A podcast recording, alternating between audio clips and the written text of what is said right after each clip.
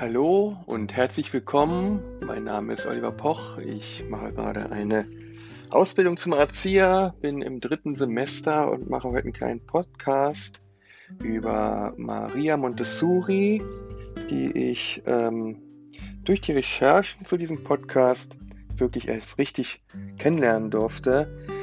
Ich habe mir zwei Biografien besorgt von Maria Montessori, einmal von Helmut Heiland und einmal von Rita Kramer.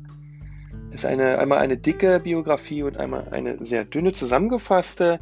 Und dann habe ich nochmal aus meiner Arbeitsstelle der Kita, eine Montessori-Kita äh, Ulrich äh, Steenberg, Montessori-Pädagogik im Kindergarten.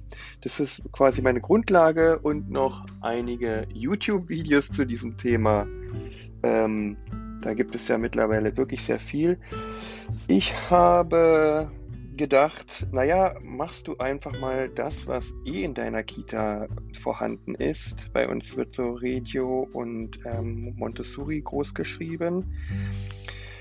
Musste aber tatsächlich feststellen durch das ganze Erarbeiten, wie umfangreich dieses Thema dieser Dame ist, die ja ähm, 1870 geboren ist und wirklich um die ganze Welt gereist ist und eine, ein wirklicher Ausnahmemensch zu dieser Zeit gewesen ist, dann noch als Frau ähm, und äh, für mich ist so jetzt am Ende rausgekommen, irgendwie ist sie für mich der Einstein ähm, der Pädagogik.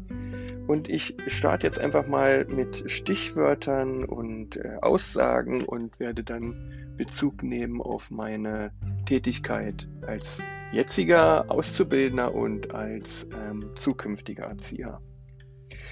Also die Dame Maria Montessori, eine italienische Ärztin, die erste Ärztin in Italien zu ihrer Zeit und äh, später auch äh, Professorin, ähm, hat sogenannte Reformpädagogik äh, betrieben.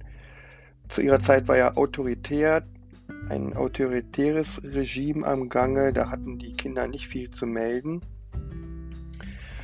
Und ähm, die Reformpädagogik ist ja so, bezieht sich auf den Naturalismus, der Grundsatz der Natur. Und ähm, sie sagt ja, dass man den Kind eher das Kind eher begleitet, da es eh nach einer göttlichen äh, Bestimmung sich aufbaut und selbstbestimmt, selbstlernend ähm, von einem Embryo zu einem bewussten Menschen wird. Ähm, ich finde diesen Gedanken total klasse, weil ähm, ich sehe das ja bei meinen Kindern in der Kita immer wieder, äh, wie die sich selbst Dinge suchen und quasi äh, mit Spielzeugen umgehen und dann ganz anders umgehen, als sich das irgendjemand ausgedacht hat. Also sie erforschen die Welt auf ihre eigene Weise und ich als Erzieher bin da beauftragt, tatsächlich Methoden, Methoden anzuwenden und meine Methodenkompetenzen anzuwenden. Und eine davon wäre tatsächlich auch Zurückhaltung und tatsächlich nur in den richtigen Augenblicken einzugreifen oder zu helfen, unterstützen oder vielleicht sogar zu warten, bis das Kind drum bittet, wenn es das schon kann. Oder zumindest äh, ich dann so viel Sozialkompetenz mitbringe, wenn das Kind noch nicht sprechen kann, es zu erkennen, wenn ein einjähriges Kind vielleicht Hilfe braucht, weil dazu braucht man nicht immer Sprache.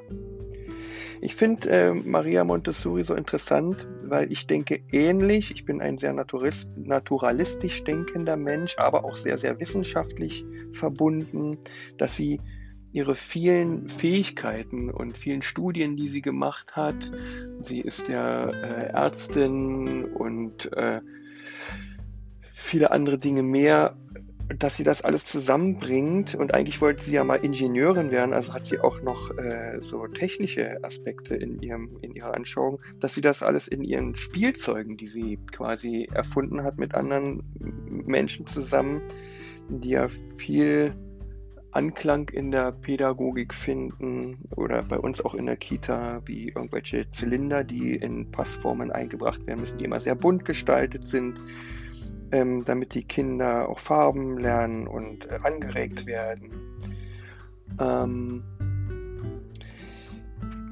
da bin ich voll auf ihrer Seite, denn ich bin auch der Meinung, die Welt ist durch den Körper zu erfahren. Und das ist auch ihr Ansatz tatsächlich. Sie nennt das Hände lernen, also dass die dass das Gehirn angeregt wird, indem der Körper halt ertastet, erfühlt, er schmeckt, er riecht. Und ähm, das wird mit ihren Spielmaterialien angeregt. Und da bin ich als Erzieher auch immer wieder gefragt, Dinge in die Kita mit einzubringen, die das halt eben auch fördern und fordern. Wie zum Beispiel irgendwelche Kräuterriechsäckchen haben wir letztes Mal mitgebracht oder irgendwelche Klapper- und Rasselgeschichten zu bauen, äh, wo die Kinder vielleicht selbst entscheiden können, was sie in diesen äh, kleinen Filmdöschen, die wir da mitgebracht haben, hinein tun und das andere Kinder erraten lassen. Montessori geht ja von einem göttlichen Prinzip aus, der kosmischen Ordnung. Sie war auch eine sehr gläubige Dame und hat ja auch Reisen nach Indien gemacht und hat da, glaube ich, nochmal so einen richtigen spirituellen Schub bekommen.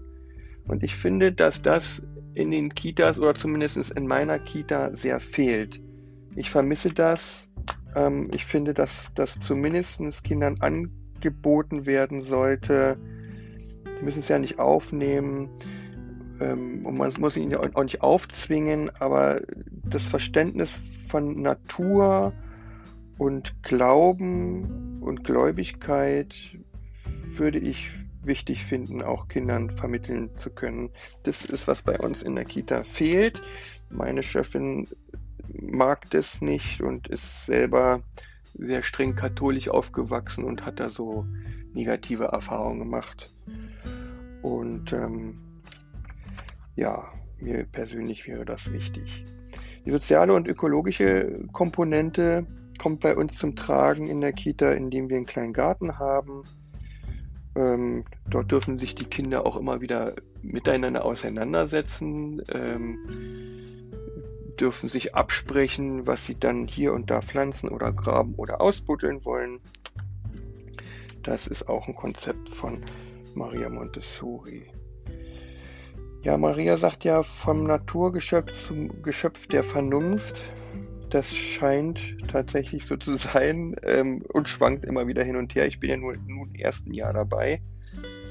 Und ähm, das, äh, da gibt es halt eben verschiedene Stufen und da kann man halt eben unterstützen, indem man sich viel mit dem Kind unterhält, indem man die Kinder miteinander sich unterhalten lässt, sich abklären lässt, wer mit was spielt oder ja immer großer Neid auch vorhanden bei den Kleinen. Da sich immer als Vermittler auch hinzusetzen und das aber auch so weit von den Kleinen selber regeln zu lassen, wie es dann halt eben die schon hinkriegen. Und ich hatte für mich anfänglich meine Ausbildung, habe ich mich dabei erwischt, zu früh einzugreifen Streitigkeiten sofort schlichten oder äh, beenden zu wollen. Mittlerweile habe ich herausgefunden, dass ganz gut ist, dass die Kinder bis zu einem gewissen Grad das halt eben selbst versuchen hinzubekommen. Und äh, oftmals bin ich erstaunt, wie gut die das dann hinkriegen.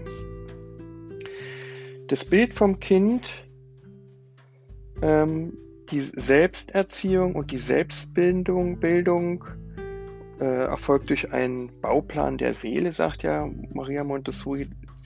Ähm, ich finde diese Gedanken sehr schön, dass es da etwas gibt, was uns leitet. Ähm, in unserer technisierten Welt ist das, glaube ich, ein bisschen ausgeklammert. Sie bezeichnet das auch als Baumeister ihrer selbst. Und ähm, da kann ich als Erzieher immer wieder mich quasi reflektieren, ähm, tatsächlich jedes einzelne Kind individuell zu sehen. Also tatsächlich nicht so ein, so ein Schema F in der Kita auflaufen zu lassen und ähm, wir machen das jetzt alle so und so, sondern tatsächlich Partizipation walten zu lassen und zu schauen, was will denn wohl jedes einzelne Kind und wo liegen denn die Stärken und wo gibt es denn da noch was zu fördern und will das Kind sich da und hier fördern lassen oder warte ich eher den Moment ab? Also warte ich erst ab, bis es sich dazu selbst entscheidet. Also Maria Montessori äh, spricht da von Lernphasen. Und ich glaube, ich als Erzieher bin beauftragt, mit meinen Kollegen mich zu besprechen, wer denn wo gerade steckt von den Kindern und wer wo Unterstützung braucht und wie man vielleicht in Ruhe lässt und selbst die Welt in der Kita entdecken lässt. Der sogenannte Flow, den ich auch schon öfters beobachten durfte, fasziniert mich selbst. Ich kenne das aus meinem handwerklichen Berufsleben, in einer Sache so vertieft zu sein, wo man Raum und Zeit vergisst und man tatsächlich einfach durch diesen Prozess fliegt ja, fühlt sich so an. Und Kinder dabei zu beobachten, wie sie neue Gegenstände oder Bauklötze oder malen oder wie auch immer entdecken und ganz vertieft und unglaublich lange bei der Sache sind, das zu bemerken und Kinder dann auch ähm, ihren Raum dabei zu lassen, weil ich glaube auch, dass das ein ganz schöner Moment ist und ein wichtiger Moment ist. Also da spreche ich meine Personalkompetenz an, tatsächlich mich immer wieder zu überprüfen und mich immer wieder zu reflektieren, was, wo ist meine Biografie gerade in bestimmten Situationen, die mir in der Kita passieren. Ärgert mich da mal was? Mich zu fragen, warum ärgert mich da was? Äh, wo, wo, woher kenne ich das aus meiner Kindheit vielleicht? Oder was freut mich gerade? Oder was berührt mich gerade? Ähm, am allerwichtigsten finde ich halt eben, äh, wenn Dinge in der Kita nicht so gut laufen, wie ich mir das vielleicht vorstelle, in irgendwelche Schubladen, die ich in mir habe, mich immer wieder zurückzuhalten und ähm, gegebenenfalls mich mit Kolleginnen abzusprechen oder vielleicht sogar mal Aufgaben abzugeben, wenn ich überfordert bin. Ja, das Kind will sich mit der Umwelt auseinandersetzen, sagt Maria, und hat einen natürlichen Drang dazu und jedes Kind auf seine individuelle Weise. Und das kann ich auch beobachten. Der eine interessiert sich halt für Dinosaurier und der andere für Blümchen und das andere für Bücher. Und ähm, da geschieht dann die sogenannte Fleischwerdung vom geistigen Embryo zum göttlichen Geist und dann zum Körper. Ähm, meine pädagogische Haltung zu diesem Ganzen ist ähm, mehr der Beobachter, weil die, die Haltung eines Erziehers ist eher der Beobachter, der Begleiter, der Unterstützer, der Gärtner im Garten und äh, nicht der, der da reinkommt im Raum und sagt, so, du machst jetzt dies und du machst jetzt das und äh, wir machen jetzt das und das. Das kann man natürlich alles ab und an mal machen. Aber im Großen und Ganzen geht Maria davon aus, dass sich die Kinder, dass in einem gestalteten Raum, dass in einem angebotenen Raum, wo alle Materialien, Spielzeuge, und äh, Dinge, die die Kinder benutzen wollen, frei für sie verfügbar sind. Die Kinder sich gegenseitig voneinander abschauen, wo denn was ist und das muss halt eben frei verfügbar sein und somit bedienen sich die Kinder dann auch frei.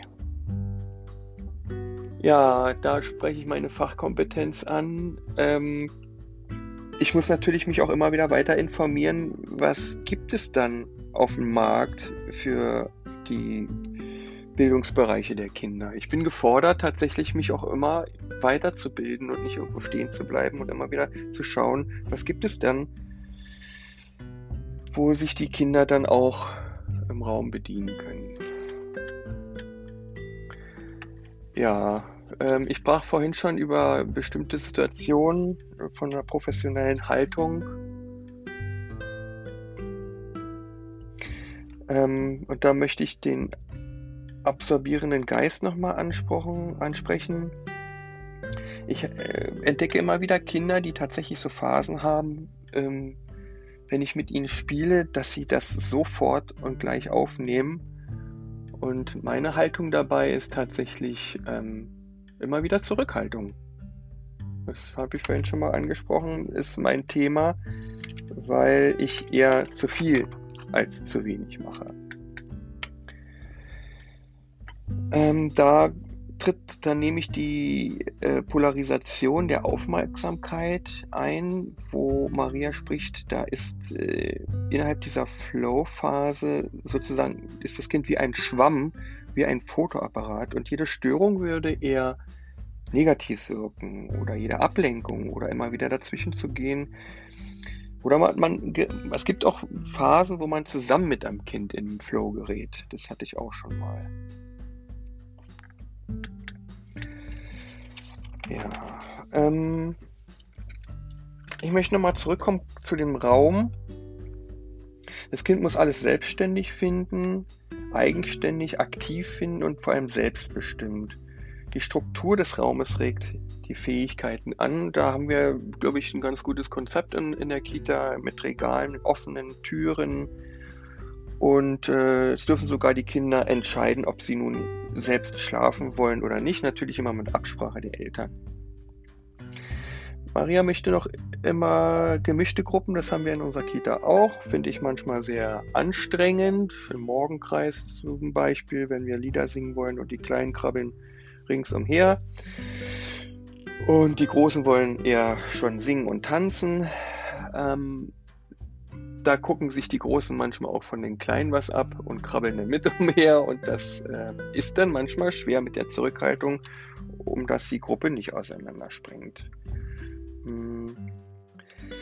Da habe ich noch nicht so einen Überblick, wie das mit der Selbstbestimmtheit in diesem Alter von 1 bis 6 wirklich gehen soll. Hättet ihr gerne mal bei Maria Montessori in ihren Kindergärten reingeguckt. Ähm, bei uns ist auch oft Freiarbeit. Wir haben aber ähm, auch natürlich äh, Vorschule und aber auch kleine Arbeitsgruppen wo sich die Kinder entscheiden können, mitzumachen. Das geht dann manchmal über zwei Tage oder drei Tage.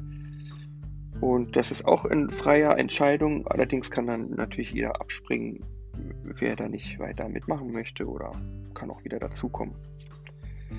Es gibt ähm, noch so kosmische Materialien, die quasi Naturpuzzle sind oder Naturpflanzen sind wir haben Holzspielzeuge wie Zylinder oder Geruchsdosen, Geräuschedosen.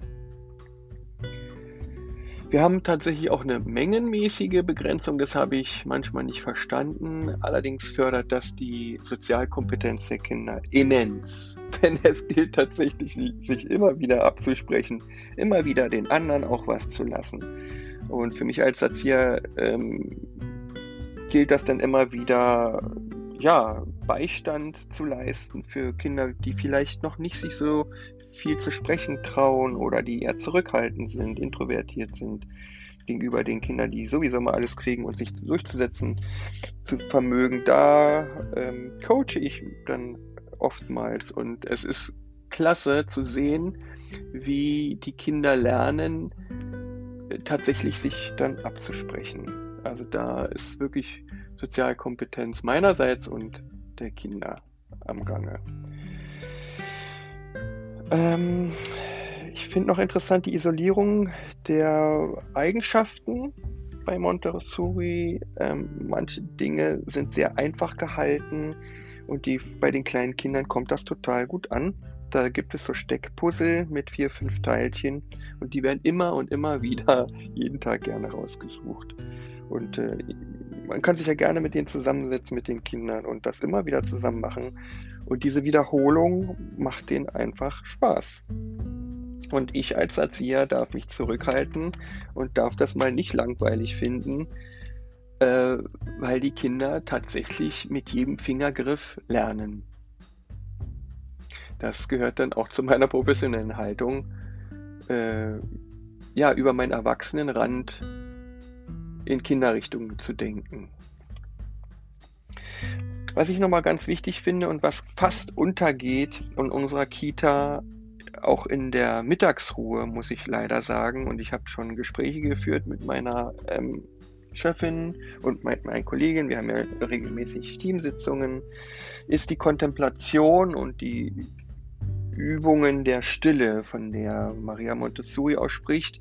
Also da geht es tatsächlich auch mal darum, sich zu langweilen. Denn Hirnforschung sagt ja, aus Langeweile entspringt Kreativität. Und in unserer Kita, in unserer überfüllten Kita, in den kleinen Räumen, ist kaum Ruhe zu finden. Ich finde das schwierig. Wir haben jetzt schon einen Raum separiert, wo nur ruhige Spiele gemacht werden. Aber insgesamt finde ich das ein Manko. Und ich würde mir auch wünschen, sowas wie stille Übungen oder Körperspürübungen oder so oder zu etablieren. Und ähm, da werde ich auch weiter meine, meine Wirkung tun, um das für Kinder auch zu ermöglichen. Ich finde das ganz wichtig. Ja, ich sprach ja schon vom Bild des Erziehers als eigentlich Begleiter, Baumeister, Unterstützer. Das Kind ist das Samenkorn, was gegossen wird vom Erzieher. Kind ist Baumeister seiner selbst. Der Erzieher hat eher eine passive, eine beobachtende Rolle. Das Kind soll selbstbestimmt sein. Und der Spruch hilft mir, es selbst zu tun, der Spruch geht, glaube ich, so, hilf mir, es selbst zu tun, zeig mir, wie es geht, tu es nicht für mich, ich kann und will es alleine tun. Hab Geduld, meine Wege zu begreifen. So war, glaube ich, der Spruch. Ähm, das ist, glaube ich, immer wieder ein großer Appell an mich und an die Erzieher und an diese Welt irgendwie, weil es geht immer nur permanent um das Zuschütten der Sinne. Also ich möchte nochmal zusammenfassen. Ähm, es gibt da sowas wie eine göttliche Ordnung. Mir persönlich wäre es wichtig, tatsächlich das den Kindern auch nahezubringen, dass es da etwas Höheres gibt. Es muss ja nicht Allah, Hindu oder Christus oder Gott sein. Die Kinder ich wichtig finden, dass es da, dass, dass man denen vermitteln kann, dass es da auch was Höheres gibt. Die Kinder zur Selbstständigkeit, zum individuellen Wesen und selbstbestimmt in der Entwicklung fördern. Sammlung und Stille, Achtsamkeit, Harmonie und zu einem friedfertigen Wesen. Die Polarisation hatten wir, die kosmische Erziehung, also Umwelt und ähm, sich selbst, die anderen äh, wahrzunehmen. Ja, das ist, was mir einfällt mit freigesprochenem Wort zu diesem Thema. Ich hoffe, ich habe Sie nicht gelangweilt. Auf Wiedersehen.